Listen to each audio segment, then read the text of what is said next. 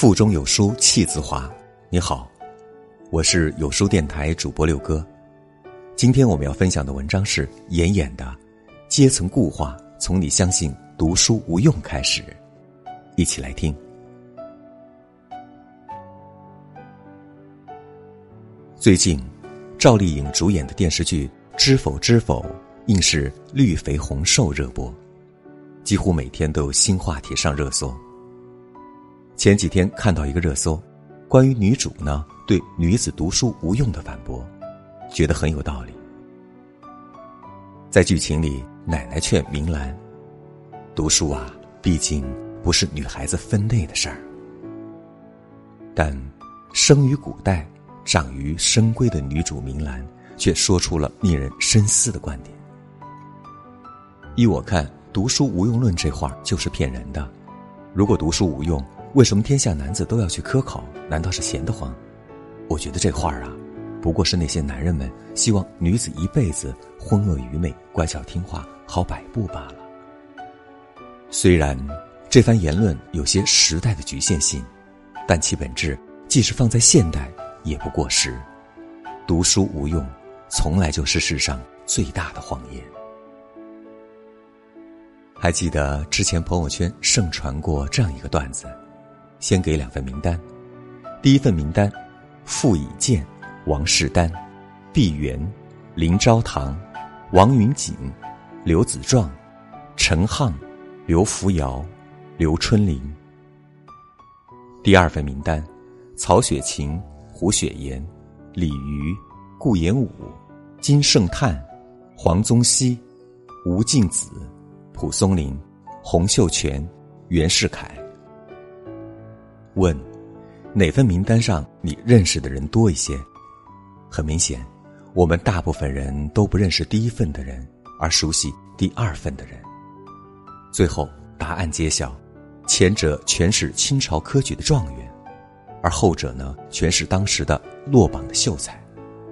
得出结论，会读书的人并不一定混得好，而读书考试不行的人，更容易成功。无数拥护“读书无用论”的人转了这个段子，借此打脸那些认为读书有用的人。的确，光看这份名单，这个结论真的很难让人反驳。但是，落榜秀才和状元成功后面的概率问题不应该被忽略。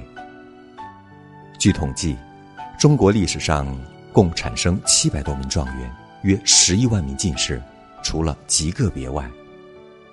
这些状元进士都在其岗位上做出了很好的业绩，也就是说，这些人的成功有其必然性。反观历史上的落榜秀才呢，数不胜数，其中能出现流芳千古的人不足为奇，关键是比例是多少呢？可能是百分之零点一，亦或是百分之零点零一，可以说。这些被历史铭记的落地秀才，纯属小概率事件。用这两份名单来证明读书无用，说到底就是一种易得性偏差。终身成长字典是这样解释的：人们往往根据认知上的易得性来判断事件的概率，而这往往会出现偏差。所以，别再拿这些幸存者作为比喻。那些没读书却获得成就的人，只会是少数。现代社会更是如此。之前网上有一张图片流传很火，中国互联网大佬们的聚会。可以说，目前中国最能赚钱的大佬们，大多都是读过大学的，甚至都是非常好的大学毕业的。你还相信读书无用吗？和读书。无用相对，很多人也爱说阶层固化，向上流动越来越困难了。但是，你有没有想过，真正的阶层固化其实是从你相信读书无用开始？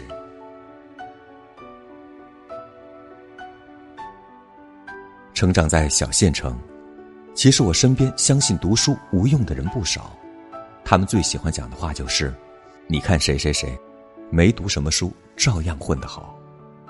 女孩子读书有什么用？最后还不是嫁人生子？你们这些大学生啊，毕业出来还得给没文化的人打工。我的一个表哥，曾经就是读书无用论的忠实拥护者。记得我初中的时候，表哥已经在厦门打工多年，那时他每月挣三千多，妥妥的高薪。过年回家的时候，喜欢先假意问问我们的成绩，然后说读书好也没用啊，就算考上大学也没用。我们厂里有很多大学生，有的还是我的学徒呢。总之。读大学除了浪费钱，啥用都没有。那时的他意气风发，喝点酒呢就开始指点江山，仿佛那些大学生永远都是他手下的小喽啰。多年过去了，当年他的大学生学徒呢，要么升到管理岗，要么跳槽高就了，而他还是流水线上那个熟练工。听我妈说啊。表哥现在成了家族里最重视教育的人，孩子考试没考好就得被他痛打一顿。表哥吃了没读书的亏，所以他醒悟了。但是，还有更多的人深信读书无用。中科院曾经做过一份调查，发现越贫穷的地方越认同读书无用。在村庄，贫困层的认同度有百分之六十二点三二。农村中间层的认同度有百分之三十七点二四，年收入一万以下的村庄贫困层认为读书无用的比例最高。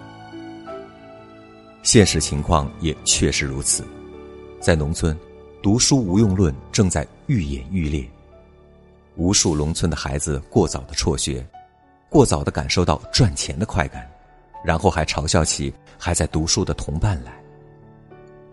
而你再看看那些高层次的人，他们可能会说读书无用，学历不重要。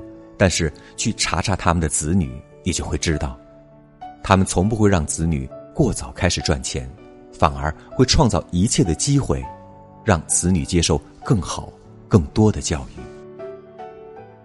对他们而言，读书当然不是为了学历，但是读书却是他们自我提升、自我成长的过程。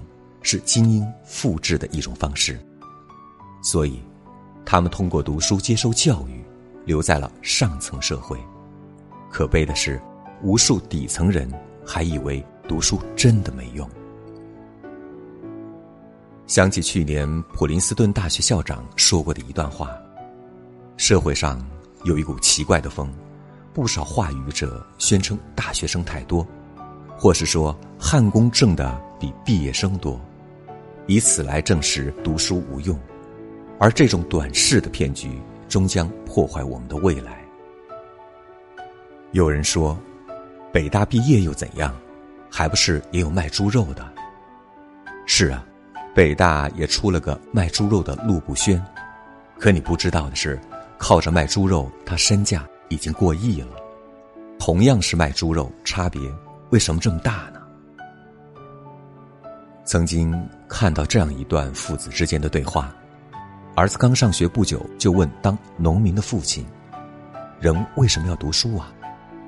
父亲说：“一棵小树长一年的话，只能用来做篱笆，或当柴烧；十年的树可以做檩条；二十年的树用处就大了，可以做梁，可以做柱，可以做家具。”一个小孩子如果不上学，他七岁就可以放羊，长大了能放一大群羊，但他除了放羊，基本干不了别的。还有韩寒，高中辍学，但是他却这样说：离开学校后，各种压力和议论自然很多，我也一度迷茫，那可是上个世纪的事儿，移动还不能给联通发短信呢。退学这种事情，当然是天下之大不韪。一度有人说这是读书无用论，白卷英雄回魂。我当然也觉得很委屈。谁说读书无用了？我在学校外学的还不比学校里的少呢。我庆幸退学是因为我获得了更好的学习环境啊。你看，他放弃的只是学校，而不是学习。梁晓声曾说：“我们大多数人没有家庭背景，没有所谓的贵人相助，这种情况下，你还要上升，靠什么？几乎只有读书，花钱最少，全凭自觉。对于我们普通人来说，读书才是你改变命运最有效的方式。一张高校的文凭不一定能让你挣很多钱，成为人生的赢家。”但是它却能让你免于跌落谷底。求职节目《非你莫属》里，曾有一个老板宣扬读书无用，结果被主持人大声驳斥。主持人张绍刚说了这样一番话：“我最讨厌一些商人，自己的公司挑人的时候，非本科毕业不要，然后在这个平台上说支持个性，支持选择，你很好，不要毕业有个性。”他没有一张大学的毕业证，以后工作都找不到。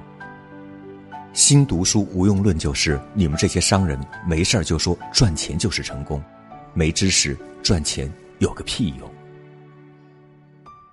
作家农应台在给孩子的一封信写道：“我也要求你读书用功，不是因为我要你跟别人比成就，而是因为我想你将来拥有选择的权利。”选择有意义、有时间的工作，而不是被迫谋生。